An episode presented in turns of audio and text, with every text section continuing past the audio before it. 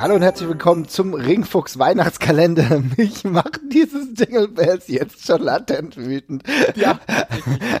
und wir sind erst relativ am Anfang. Türchen 3 heute. Und da habe ich mir überlegt, reden wir doch mal ganz kurz über das Debüt von AJ Styles bei der WWE. Es war für mich einer der absolut grandiosesten Momente. Januar 2016, 24. Januar, um genau zu sein.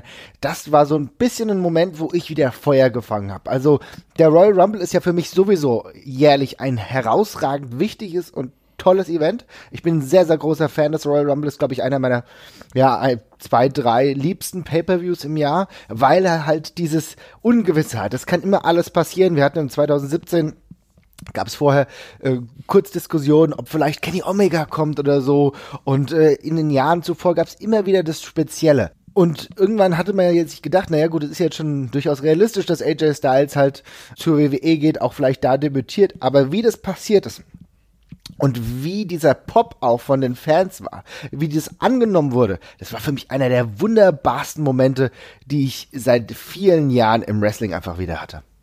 Ja, große Klasse. Also ich muss dazu sagen, ich habe ähm, zum damaligen Zeitpunkt, ähm, was auch noch bei, einer, bei einem späteren Türchen nochmal relevant wird, nicht groß die Gerüchteküche oder so verfolgt. Also mhm. ich war mir schon, ich wusste schon, dass AJ Styles vermutlich irgendwie zur WWE geht, aber ich hatte keine Ahnung, dass das beim Royal Rumble passieren könnte.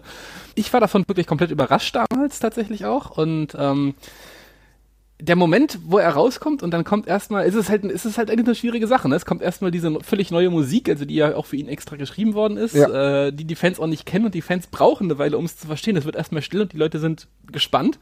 Und dann erscheint er halt auf der Rampe und gleichzeitig erscheint sein Name eben auf der Videoleinwand und äh, der Moment, wo die Leute realisieren, wer das ist, äh, ist wirklich großartig und es war auch echt schön zu sehen, dass die Begeisterung sich so schnell ausgebreitet hat. Das war ja auch immer, ist ja immer so eine, so eine Frage, wo man nicht genau weiß, ja, wie viele kennen den jetzt eigentlich da, ne? Also ich meine, AJ Styles war ohne Frage der äh, wichtigste nordamerikanische Wrestler, der nicht in der WWE war. Ist auch ein Wrestling-Star auf ein Stück weit, aber was heißt das für das fürs WWE-Mainstream-Publikum, ne?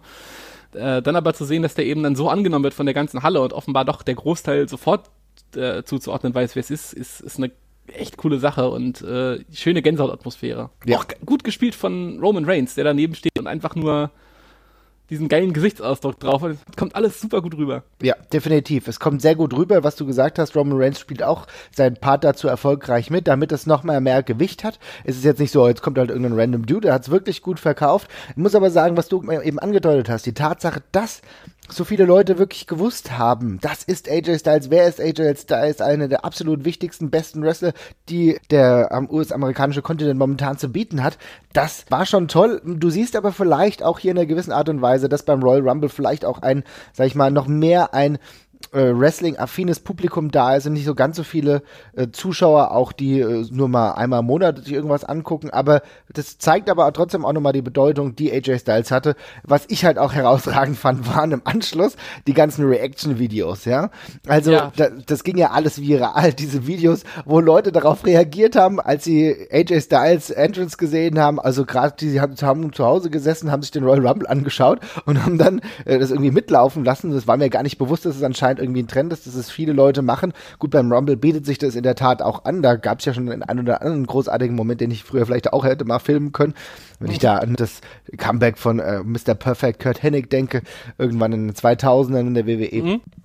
Das wäre bei mir ähnlich krass geworden, aber diese Reaction-Videos, wo die Leute komplett ausflippen, das ist schon, das ist schon geil und dann siehst du super geil, das will ich doch, das will ich doch bei Wrestling, ja. Dieses ja. Gefühl, dieses Wow und das ist alles, was der Rumble halt zu bieten hat. Ja, es ist tatsächlich eine sehr schöne Personifizierung von dem, was den Rumble so besonders macht. Also es ist ein Wrestler, den man nicht erwartet, in dem Fall, also in dem Fall sogar, von dem man nicht mehr genau wusste, ob er jetzt schon in der Promotion ist oder nicht. Ein Wrestler, den man darüber hinaus sehr cool findet und ja, ist genau das, was der Rumble halt machen soll, eigentlich, ne?